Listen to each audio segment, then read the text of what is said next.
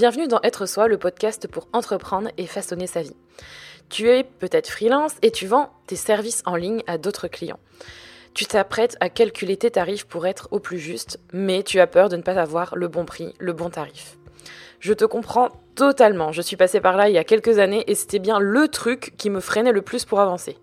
C'est aussi là qu'on fait le plus d'erreurs, crois-moi. Alors comment faire en sorte de proposer le bon tarif?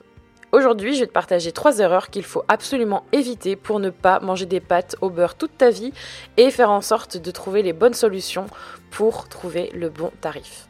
Je te souhaite une bonne écoute. Alors calculer ses tarifs, c'est clairement le truc le plus compliqué, je pense, quand on se lance ou même quand on décide de pivoter son business en ligne. On a tendance à avoir plein de réflexes, des réflexes qui sont liés au manque de confiance en, soi, euh, une baisse d'estime de soi et d'autres choses et d'autres dont je vais te parler dans cet épisode. Et il y a beaucoup d'erreurs qu'on fait et aujourd'hui, je vais te partager donc les trois erreurs à éviter. À commencer par la première erreur que l'on fait toutes et tous, c'est de copier les tarifs de la concurrence. Je comprends tout à fait ce réflexe d'aller regarder ce que font les autres. C'est la première chose que l'on fait quand on débute. Regarder ce que fait la voisine euh, freelance indépendante. Qu'est-ce qu'elle fait comme service? Quel est son prix? Est-ce que je suis plus cher ou moins cher c'est clairement le réflexe qu'on a parce qu'il nous faut un point de départ. On ne sait pas forcément par où commencer et on va se le dire, c'est hyper rassurant de regarder, de comparer et de se dire bah oui, ben je peux partir de ce qu'elle fait elle et comme ça je serai forcément dans le vrai parce que si elle le propose et qu'elle le publie en ligne, c'est que ça doit être vrai. Mais il faut savoir que copier sans réfléchir, c'est vraiment loin d'être pertinent pour ton activité. Pourquoi c'est pas pertinent et pourquoi c'est même dangereux pour ton activité? Parce que tu es loin d'avoir tout en commun avec cette personne que ce soit l'expérience, que ce soit le niveau de vie, que ce soit les compétences, les charges, le lieu où elle travaille, il y a clairement sûrement plein de points que vous avez pas en commun et qui font que le tarif que tu vas copier ne te correspondra pas du tout.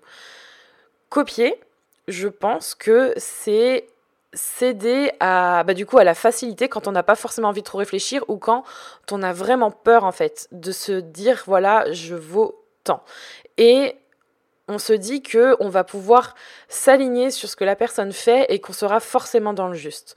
Sauf que c'est ce qui fait qu'on ne l'est pas parce que on est plutôt en train de se contraindre à un tarif qui ne correspondra pas forcément à ce que tu fais. Exemple, si par exemple tu copies le tarif d'un freelance qui a 10 ans d'expérience avec une famille de 4 personnes qui vit à Paris, euh, ce sera pas la même chose qu'un freelance avec un an d'expérience qui vit en colocation avec ses potes dans le Médoc. Clairement, le niveau de vie n'est par exemple pas du tout le même, l'expérience n'est pas du tout le même, et c'est vraiment important de prendre un pas en arrière, enfin de faire un pas en arrière, pas de, ou en prendre un pas sur le côté, c'est à toi de voir, et de faire en sorte de se dire, ok, il faut vraiment pas que je fasse ça parce que de toute façon, cette personne-là, j'ai pas tous les éléments pour vraiment comprendre pourquoi elle a choisi ce tarif-là petite astérix ou petite parenthèse, sachant que quand je parle de copier le tarif sur la concurrence, les trois quarts du temps, c'est copier les tarifs sur des, euh, sur des, listes en fait de, qui sont sur des sites, des sites de, qui référencent des freelances ou des indépendantes. Et en général, ces tarifs, en fait, c'est un des seuls critères qui va venir vous mettre en concurrence. Et tout se joue sur le prix. Et c'est vraiment dommage de se baser là-dessus. Il faut vraiment faire attention à ça. C'est le piège pour justement ne pas euh, te payer correctement aussi. Donc attention parce qu'en général, ça peut être vraiment une pente très glissante et c'est difficile de remonter. On va passer à l'erreur numéro 2 qui est de ne pas prendre en compte ce que tu veux gagner. Ça aussi, c'est quelque chose que je rencontre souvent quand j'accompagne les personnes. C'est que euh, quand on débute, mais aussi quand on est euh, déjà lancé, on se dit souvent que euh, bah voilà, je serais, je serais bien contente avec ce que je gagnerais, ce que je me contenterais en fait de ce qui me tombera sous la main, du client qui voudra bien me payer, et on verra bien ce que ça donne. Et ça, c'est quelque chose qui, je, vais être gentille, mais qui m'horripile, et, et vraiment, je mettrai un gros poids d'attention là-dessus. Parce que aux dernières nouvelles, si tu as lancé ton entreprise, c'est aussi pour vivre une certaine liberté financière. je pense que je me trompe pas en disant ça, mais tu as probablement envie de t'affranchir du salariat, de ses contraintes et potentiellement de vivre mieux sur plein d'aspects et notamment financièrement.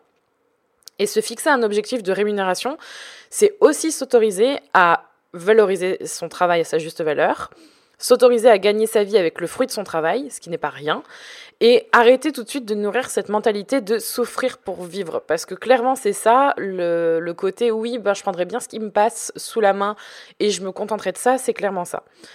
Il faut vraiment pas oublier pourquoi tu as choisi de te lancer à ton compte. Il y a sûrement plein de raisons, comme je le mentionnais, la liberté financière, peut-être que c'est d'avoir plus de temps, peut-être que c'est de faire aussi quelque chose que tu aimes, ou tout à la fois. Et il faut être vraiment réaliste c'est que pour avoir tout ça, faut aussi avoir une certaine sécurité financière. Parce que tu as besoin de payer tes factures, tu as besoin d'être sereine financièrement pour pouvoir avancer. C'est ce que je dis souvent, c'est qu'il faut avoir les bonnes bases pour faire en sorte d'avancer et d'être vraiment bien dans ce que tu fais et de pas tout le temps, tout le temps, tout le temps te soucier de ce que tu dois payer, de ce que tu vas payer et de tes, de tes soucis financiers. C'est hyper important et il faut pas faire l'autruche avec ce côté rémunération il faut noter un objectif pour avoir une direction.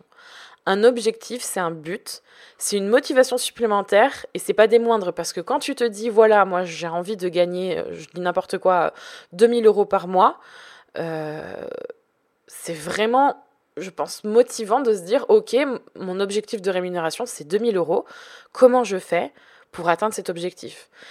Au lieu de se dire ok mon objectif c'est de faire en sorte de survivre au maximum tous les mois et de faire en sorte de payer mes factures et de pas fermer mon entreprise le, mois prochain.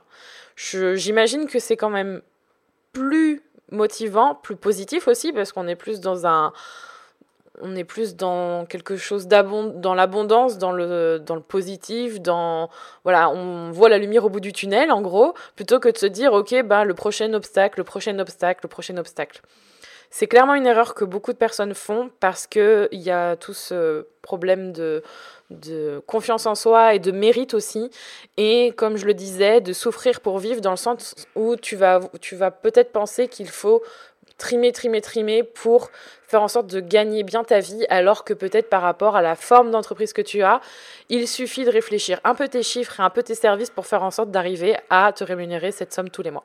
Donc l'erreur numéro 2, c'est de ne pas prendre en compte ce que tu veux gagner. Et il faut absolument te créer un objectif, un but de rémunération pour faire en sorte de passer ça. Et l'erreur numéro 3, la dernière erreur que j'ai envie de te partager, c'est de laisser choisir le client à ta place. Ça aussi, c'est quelque chose qui arrive euh, quand on fait face soit à des clients qui ont, qui ont plus l'habitude de relations commerciales et qui prennent l'ascendant sur toi, ou quand tu débutes et que tu sais pas forcément par où commencer euh, et comment faire en fait pour, euh, pour jouer cette relation commerciale, enfin jouer cette relation commerciale. Parce que pour moi, des fois, c'est presque un jeu, presque la personne, elle, elle le sait en fait que voilà, ça va être du répondant et qu'il va falloir faire en sorte de trouver les bons arguments, mais c'est un, un peu ça, tu vas comprendre pourquoi. Et et pour moi, c'est hyper important pour éviter de faire ça, de bien connaître tes services, de bien connaître tes tarifs et ce qu'ils valent. C'est à toi d'être force de proposition. C'est à toi de convaincre ton client. C'est pas au client de choisir à ta place. Laisser décider le client si ta proposition elle est juste ou non, c'est retourner dans une relation patron-salarié. En gros, c'est plus mettre dans tes mains euh, le pouvoir de décision, le pouvoir de choix. Et ça, c'est quelque chose qui est euh, complètement à l'opposé d'avoir une entreprise parce que quand on est à son compte, justement, on, a le choix de dire oui ou de dire non, alors que quand on est salarié, on est plus justement à subir les choix du supérieur et à devoir suivre. Et on n'est pas dans cette relation-là quand on est à son compte. Il faut pas laisser le syndrome de l'imposteur prendre les commandes et se dire que tu mérites pas ce que tu as et tu mérites pas de choisir et qu'en fait c'est pas à toi de faire ça. Non, c'est à toi de faire ça. Cette impression de doute permanent qui t'empêche de reconnaître tes compétences, ça peut vraiment te faire prendre de mauvaises décisions côté tarif. Alors vraiment, attention, attention, attention à ne pas mettre le pouvoir entièrement dans les mains de ton client pour qu'il prenne les décisions à ta place. C'est quelque chose que je vois trop souvent et hum, l'une des choses qui fait que tu peux dépasser ça, c'est d'avoir les bons arguments. Et les bons arguments, c'est basé sur du concret. C'est savoir pourquoi tu fais ce tarif, comment tu fais pour répondre à un client qui dit bah j'ai pas de budget, voilà, euh, est-ce que vous pouvez essayer de faire ci faire ça, de savoir comment lui répondre et quoi lui répondre, de savoir comment assumer ton prix et si ton prix il est juste et si vraiment tu as besoin de tout savoir et de faire en sorte de, justement de dépasser ça, il faut des arguments concrets, il faut des choses sur lesquelles te baser pour te sentir suffisamment en confiance pour ensuite dire à ton client bah voilà, c'est ce tarif là parce que j'ai tout ce qu'il faut pour le prouver. En fait, quand tu auras des choses concrètes sur lesquelles te baser, tu pourras avoir ce dialogue beaucoup plus facilement et ce sera pas l'inverse. Ce sera pas ton client qui va te donner des arguments pour justement faire en sorte que son tarif ou ses décisions passent. Toi, tu reprendras le pouvoir et du coup, là, vous serez sur un pied d'égalité et ce sera beaucoup mieux. Et tout ce que je viens de te dire et toutes les solutions à ces erreurs que je viens de te mentionner, eh bien, c'est tout ce que j'enseigne dans la formation Le Plan B, ce qui te permet de gérer tes finances en tant qu'indépendante. Dedans, justement, je t'apprends à calculer ton tarif, comment faire un devis, comment faire une facture, comment savoir si tu vends au juste prix, comment répondre aux clients qui jouent sur la corde de j'ai pas de budget, ou même aux clients qui te disent le problème n'est pas du tout le budget, mais là aussi, je t'apprends à comment répondre à ça et comment gérer ça. Si ça t'intéresse, je t'invite à rejoindre le plan B et je te laisse avec tous ces conseils et je te retrouve dans un nouvel épisode d'être soi très bientôt. Si tu as aimé cet épisode, n'oublie pas de le noter, de le partager et de t'abonner au podcast Être Soi. Tu retrouveras toutes les notes de cet épisode sur juliekinoko.fr ainsi que tous les autres épisodes du podcast Être Soi à découvrir ou à réécouter. Merci encore d'être là et d'avoir écouté cet épisode.